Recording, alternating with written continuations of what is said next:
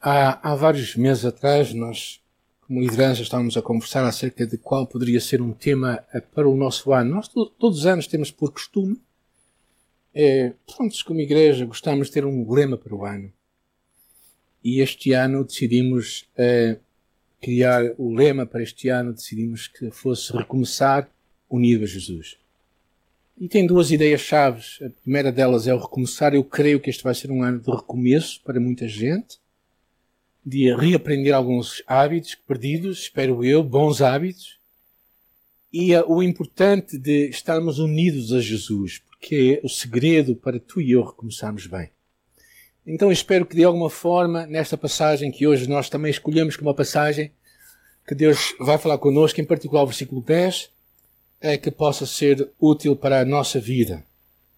Uh, Fala-se nesta altura na, de uma saída da pandemia, numa fase em que possivelmente vamos recomeçar o que se falava há dois anos atrás do novo normal. Isto é curioso ouvirmos estas palavras que já são velhas, não é? E, uh, e, hábitos vão ter que ser retomados, criados, uma nova dinâmica de vida está, eu acredito, à porta de todos nós.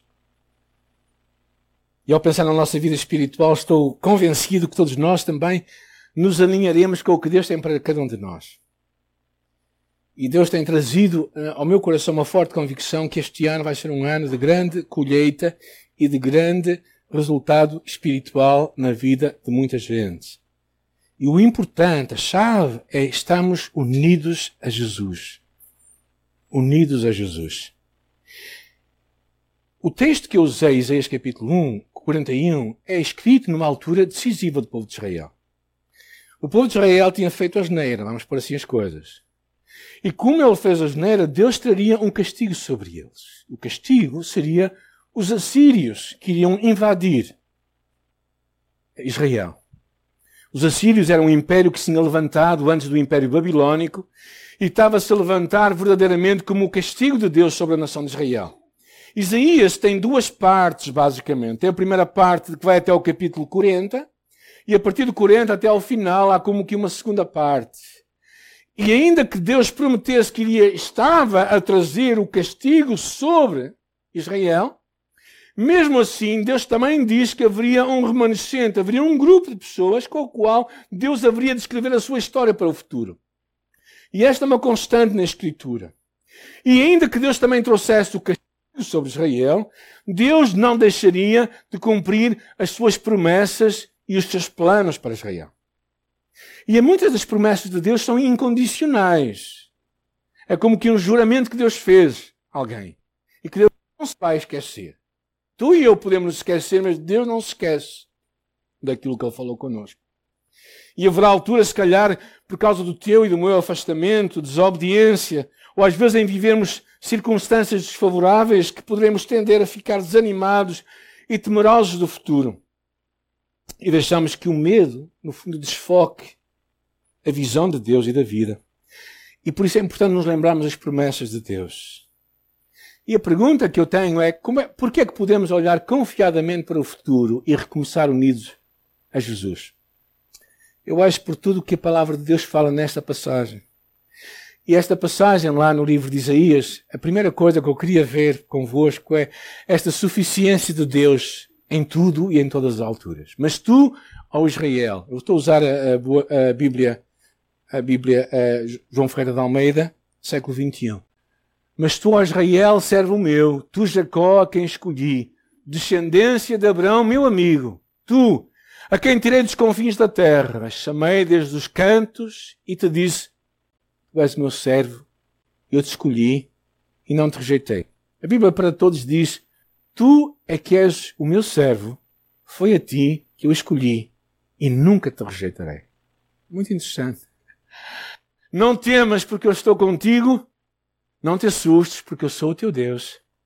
Eu te fortaleço, eu te ajudo, eu te sustento com a minha mão direita fiel.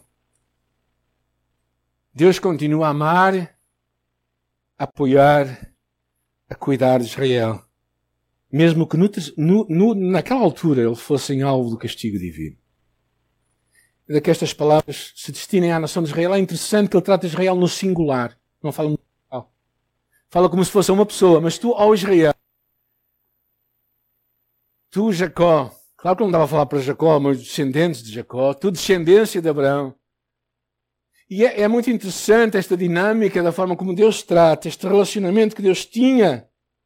Este relacionamento tão interessante que é visto, eu acho, talvez possamos até ver uma, um, um, algo gradativo quando Deus fala. A primeira coisa que Deus trata, tu que és o meu servo.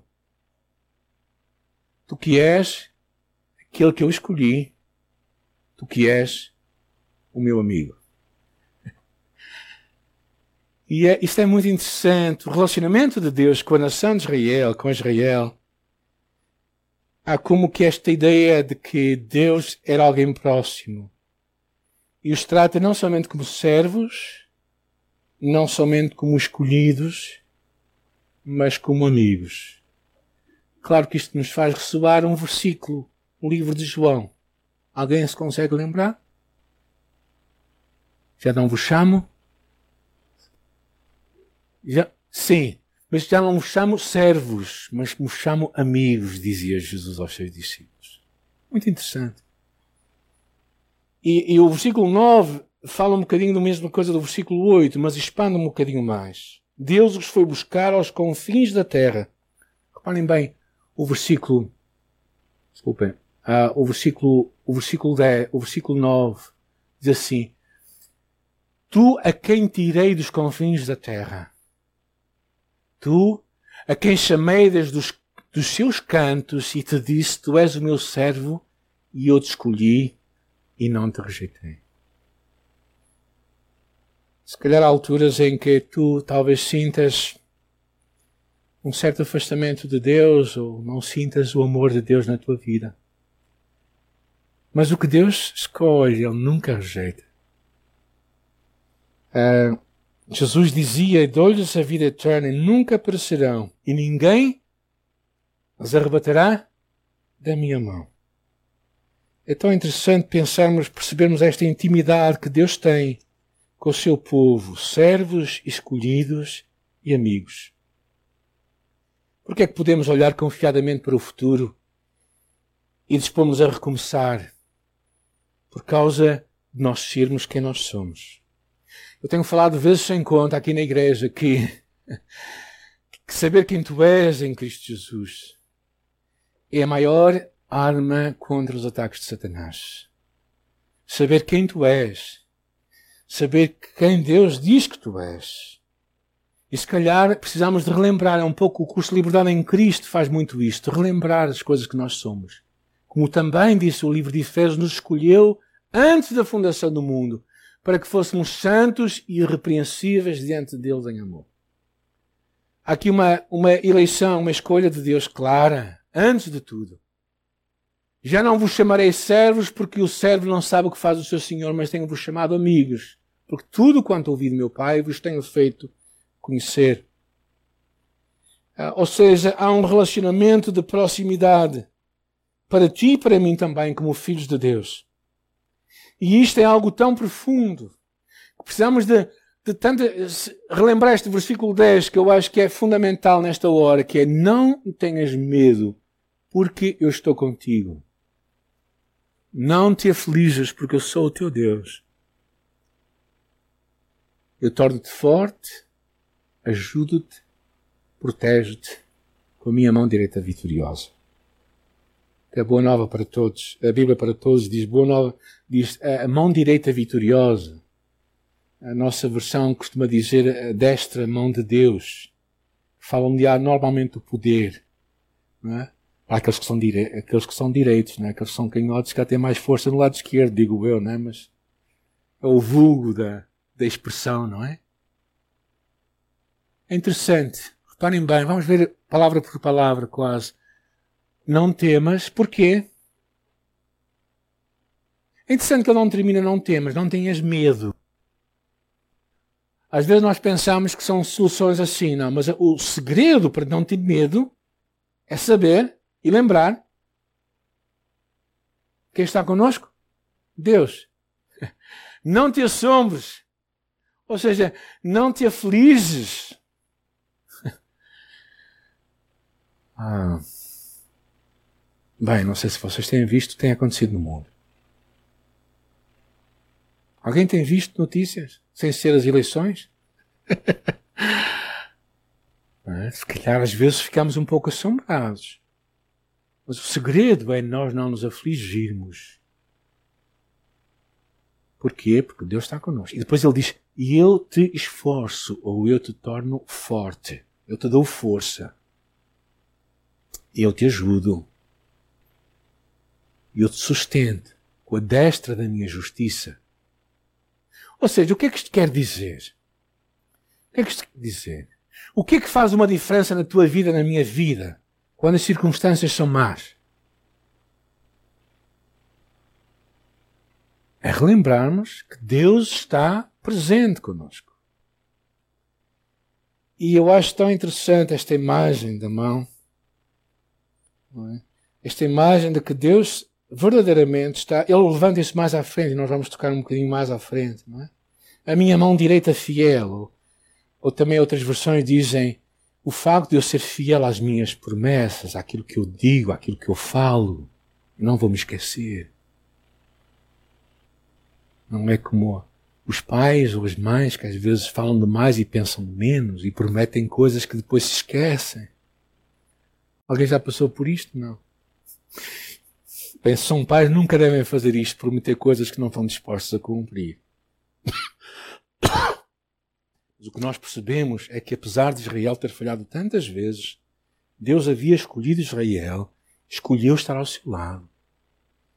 E ainda que tu e eu possamos algumas vezes ser infiéis e virarmos as costas a Deus, Deus não vai virar as costas a nós. O segredo é nós relembrarmos esta, este versículo. Não tenhas medo. Não, é, não, não termina o versículo, não termina aqui. Por quê? Eu estou contigo. É interessante que ele, Deus está conosco não, quando, não só quando nós clamamos, mas porque Ele está conosco. Nós podemos clamar a Ele. Não te afliges, porque eu sou o teu Deus. Torna-te forte, ajuda-te, protege-te. Eu gostaria que nesta hora, se calhar, onde tu estás, na tua casa ou aqui na igreja, se calhar esta é uma palavra para ti. É? para tu poderes descansar em Deus. A força de Deus é ilimitada. O seu amor é incomparável. E tu podes, nesta manhã, verdadeiramente olhar para Ele, saber que Ele está presente. E a sua presença faz toda a diferença. Esta ideia é expandida a partir do versículo 11. Ele alarga esta ideia. E vamos, e vamos lê-lo eu acho que é importante lermos Isaías 41, depois versículo 11 até ao versículo 13, e vamos depois continuar também. Eu acho que ainda que este versículo 10 seja a chave, mesmo assim eu acho que a, a forma como ele expande as ideias é muito interessante. Ele diz assim, todos que voltam contra ti serão envergonhados e frustrados, serão reduzidos a nada, e os que se opõem a ti perecerão. Ainda que busques os que, se, os que lutam contra ti, não os encontrarás, e os que guerreiam contigo serão reduzidos a nada e perecerão. Porque eu, o Senhor teu Deus, seguro pela mão direita e te digo: Não temas, eu te ajudarei. Claramente percebemos que é Deus que triunfa sobre os inimigos do povo de Deus. É Deus que lhes dá a vitória. É Deus que diz: E eu sou contigo. Eu te tomo pela mão direita. Não temas. A minha imagem, eu não podia fazer outra coisa a não ser procurar uma imagem. A minha imagem só podia vir a mão de uma criança segurar na mão do pai ou da mãe. A mão de alguém que precisa de sentir seguro quando atravessa uma rua a mão de alguém quando está a temer, a temer alguma coisa que vá, possa acontecer, consegue segurar e saber que a mão que a segura é mais forte que a sua. E se calhar nós tantas vezes esquecemos isso, pensamos que vida cristã, sermos duros a ponto de ficarmos independentes. Não. A vida cristã é tu ficares tão maduro, tão maduro, tão maduro, que tu percebes que só podes viver dependente de Jesus. A vida cristã é tu chegares a um ponto em que tu não tu vives como Deus quer que tu vivas, mas tu vives a vida de Cristo em ti. É Cristo vivendo em ti, como o apóstolo Paulo dizia. Ou seja, esta imagem para mim me mostra que o segredo e a chave da tua vida e da minha vida, a chave de nós passarmos estes dias que nós estamos a passar hoje, nesta altura difícil, é nós conseguimos segurar uma mão que é mais poderosa que a nossa. é? Havia um, um hino que nós cantávamos que era segura, segura a mão de Deus, segura a mão de Deus, pois ela, ela te sustentará. Não temas, segue adiante e não olhes para trás, mas segura a mão de Deus e vai. E depois se a jornada é pesada e te cansa a caminhada, Segura a mão de Deus e vai orando, jejuando, caminhando e confessando. Segura a mão de Deus e vai. Segura a mão de Deus, segura a mão de Deus pois ela, ela te sustentará.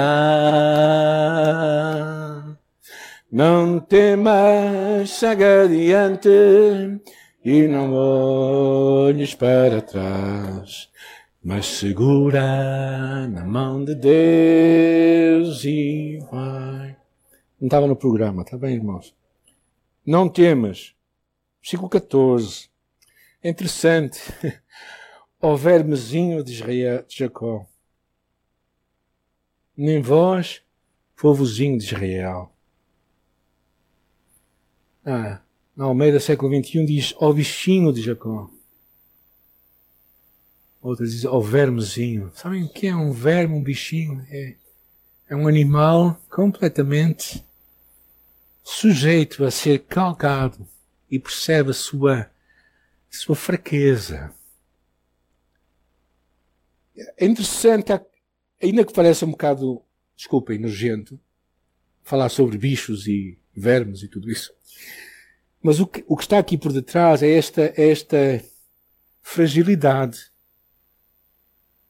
que Deus esperava que Israel chegasse. Esta capacidade de perceberem que eles são simplesmente um povozinho nas suas mãos. A força não estava neles, o poder não era deles, o poder era Deus.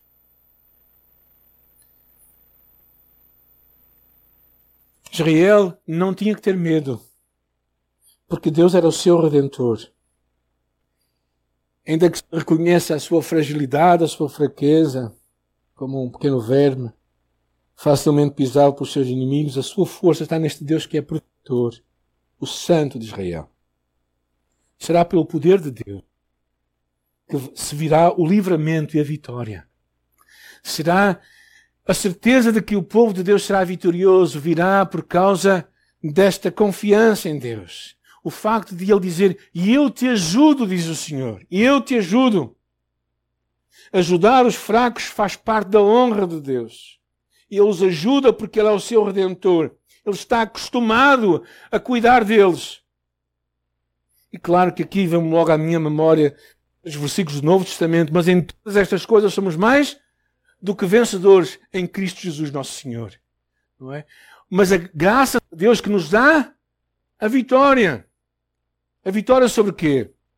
Sobre Satanás, a vitória sobre o medo, a vitória sobre o pecado, a vitória que Cristo prometeu é nossa. Não porque nós somos fortes, mas porque Cristo é forte. Não porque nós temos força, mas porque Cristo é forte. E eu claro, à minha memória vem muitos, muitas coisas que Deus tem feito na nossa história como, como igreja também. Como comunidade de fé.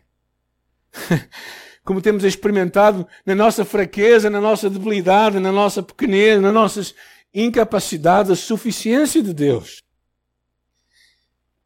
E Deus sempre gosta de fazer isso, para que a glória seja dele e não nossa.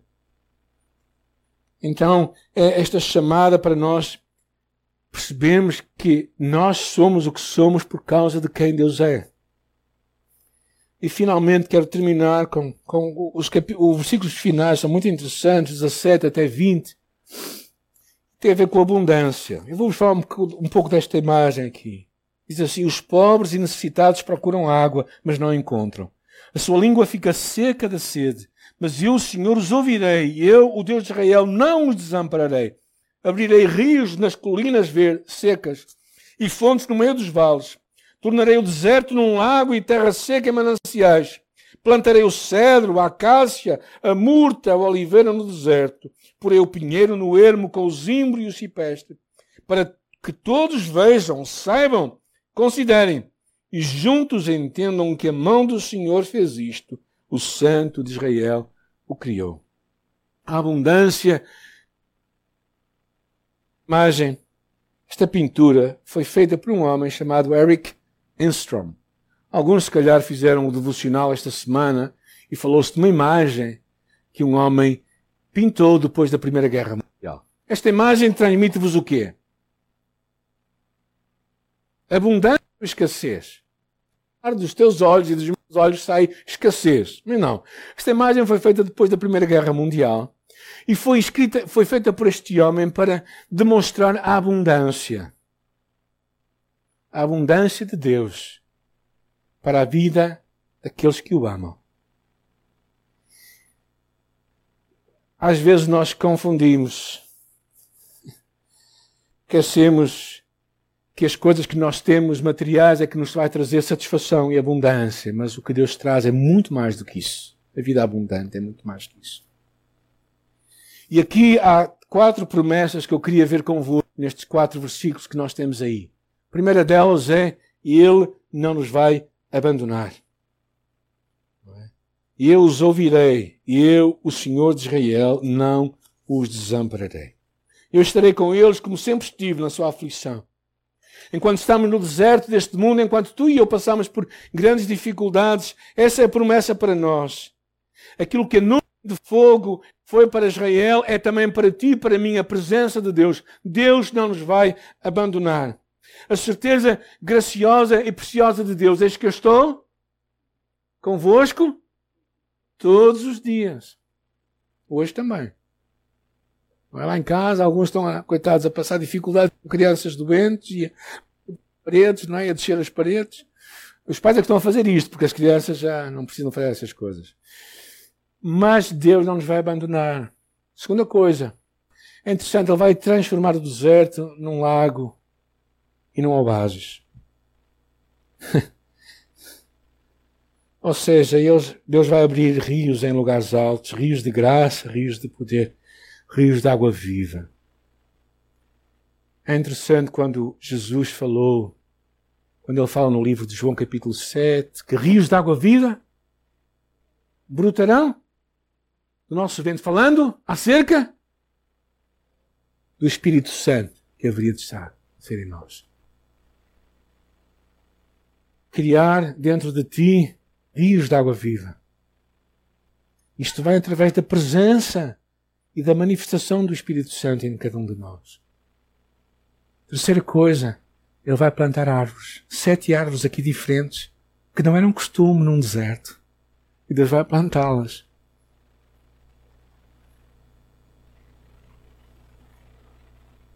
E finalmente, isto terá testemunho para ele. Então as pessoas saberão, diz o versículo 20, para que todos vejam, saibam, considerem e juntos entendam que a mão do Senhor fez isso.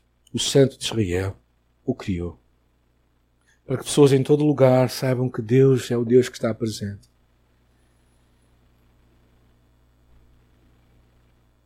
Eu acredito que este é um ano decisivo para a humanidade. Todos os anos, em janeiro, as pessoas como que pensam que estão a recomeçar a vida, certo? É aquela ideia do final do ano, ano novo. Eu penso que depois de passarmos isto, eu acho que é uma nova oportunidade de Deus para a humanidade, para nós, sua igreja também. Percebemos que é decisivo fazê-lo da forma correta. Precisamos, a primeira coisa que precisamos fazer é saber que a tua força, a minha força, vem de Deus. E é Deus que é a nossa força. É Ele que vai fazer as coisas e poderá fazer as coisas acontecer. Diante dos desafios que tu e eu vamos passar, estamos a passar, precisamos de lembrar aquela imagem de Jesus com a qual eu gostaria de terminar. Uma imagem, como eu sempre gosto nós somos a videira. Não. Ele é a videira. Nós somos as varas. Quem está em mim e eu nele está muito fruto. Porque sem mim nada podeis fazer. Nós podemos vir à igreja, nós podemos ler a Bíblia, nós podemos orar, nós podemos falar de Jesus às pessoas. Tudo isso até sem Jesus. Podemos fazer.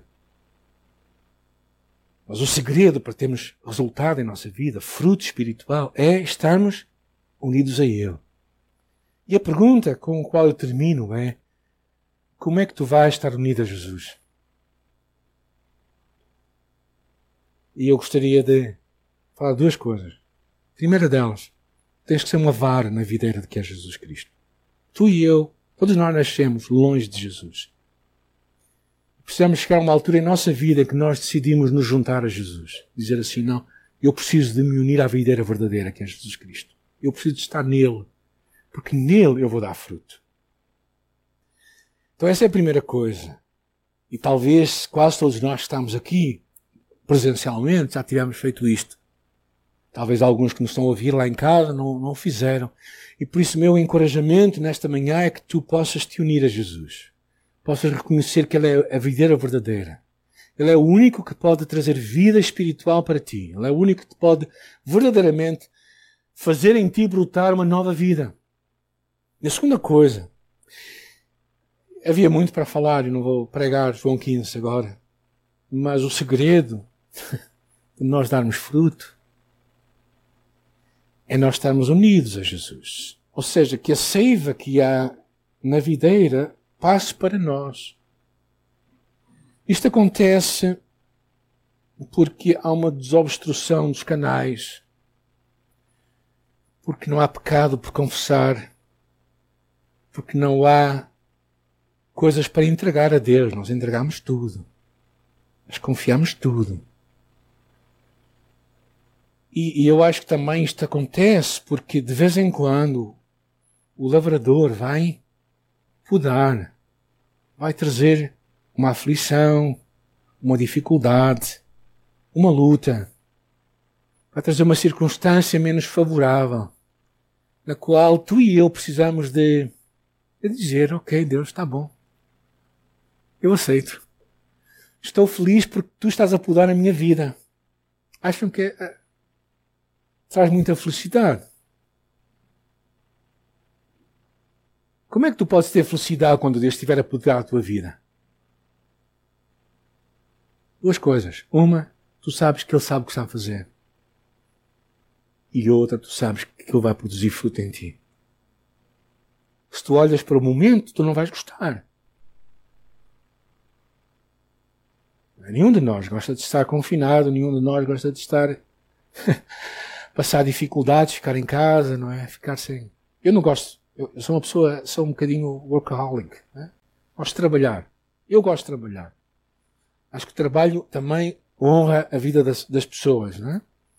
Já fui dependente do trabalho. Graças a Deus me soltei desta escravidão há muito tempo atrás. Pelo menos há quatro anos atrás tomei uma decisão de não ser mais escravo do trabalho. Deus mudou a minha vida desde então. Mas nenhum de nós gosta de passar essas privações. Mas o segredo para tu estás unido a Jesus é te alimentares dele todos os dias. Buscares a sua palavra, teres um, um programa de leitura da Escritura, ouvires a sua voz. Deus não quer falar por intermediários para ti. Deus não quer só usar o pastor na tua vida. Também pode usá-lo. Até pode usar o pastor na tua vida. Mas Ele quer falar contigo. Por quê? Porque, porque Ele te ama, Ele é o teu, filho, ele é o teu pai. És o seu filho. Há muita gente que parece ter medo de ouvir Deus em primeira voz. Então ouve pregadores somente, ou sites, ou muitas outras coisas. O meu conselho é que tu também, tu também, além de tudo isto, tu abras a tua Bíblia, a tua palavra, a carta de Deus para ti, e deixe que o Senhor fale ao teu coração. E todos os dias, dediques um tempo da tua vida ao Senhor. Eu estou a ler o livro de Êxodo, é o meu devocional agora, diário. E uma das coisas que mais me impressiona é que o primogênito, o primeiro filho de uma casa, pertencia a Deus. O primeiro animal de um rebanho pertencia a Deus. A primeira parte do teu tempo deve ser de Deus. Não digas não tens tempo. Se queres recomeçar unido a Jesus, uma das formas é tu dedicar tempo para Ele. Sei que alguns de nós têm uma vida agitada, têm um horário pesado. Gente, se não conseguem retirar um pouco do tempo para estar com Deus, é porque o vosso tempo está muito mal.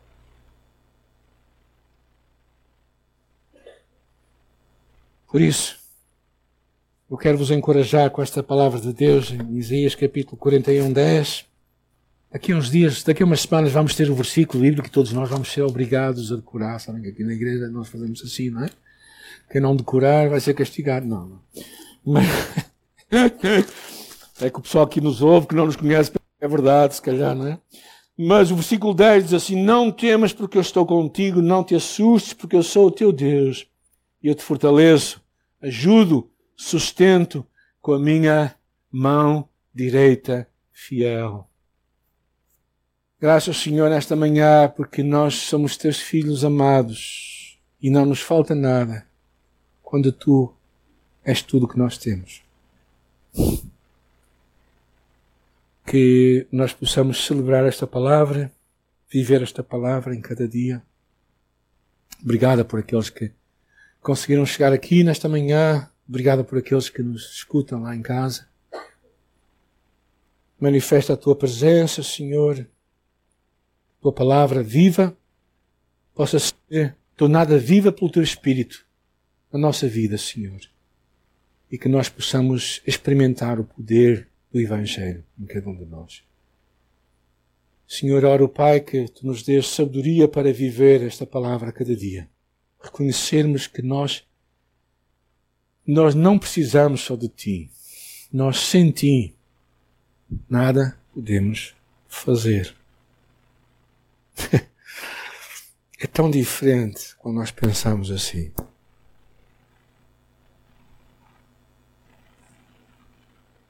Eu oro, Senhor, que nós percebamos que sem Ti nada podemos fazer. Significa que sem Ti, Senhor, nada vai acontecer em nossa vida de valor eterno. Sem Ti nada frutuoso vai acontecer significativo, Senhor, mas contigo nós vamos ver tu agis em cada um de nós, trazendo fruto espiritual, trazendo fruto de mudança, fruto do teu espírito em nossa vida.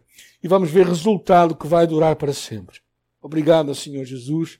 Ouve também as nossas orações, abençoa aqueles que estão a passar por dificuldades e por lutas também, que saibam e que confiem nos seus irmãos em Cristo, Senhor, que sejamos uma comunidade unida a Jesus, que vive unida a Cristo e que vive o Evangelho de Cristo. Senhor, eu peço-te que saibamos recorrer aos nossos irmãos em fé, possamos orar uns pelos outros, sejamos igreja e família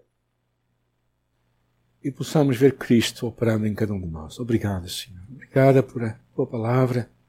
Falar a Israel num tempo tão difícil em que tu estavas a castigar o teu povo mas em que tu dizias: né, Eu não vou acabar a história, eu tenho novas coisas para vocês. Eu também acredito, Senhor, que no meio destas circunstâncias difíceis, desfavoráveis e às vezes complicadas, tu nos estás realmente a lembrar a história não terminou. Eu ainda vou estar com vocês. E por causa disso, Senhor, nós queremos estar unidos a Ti. Em nome de Jesus. Amém. Amém.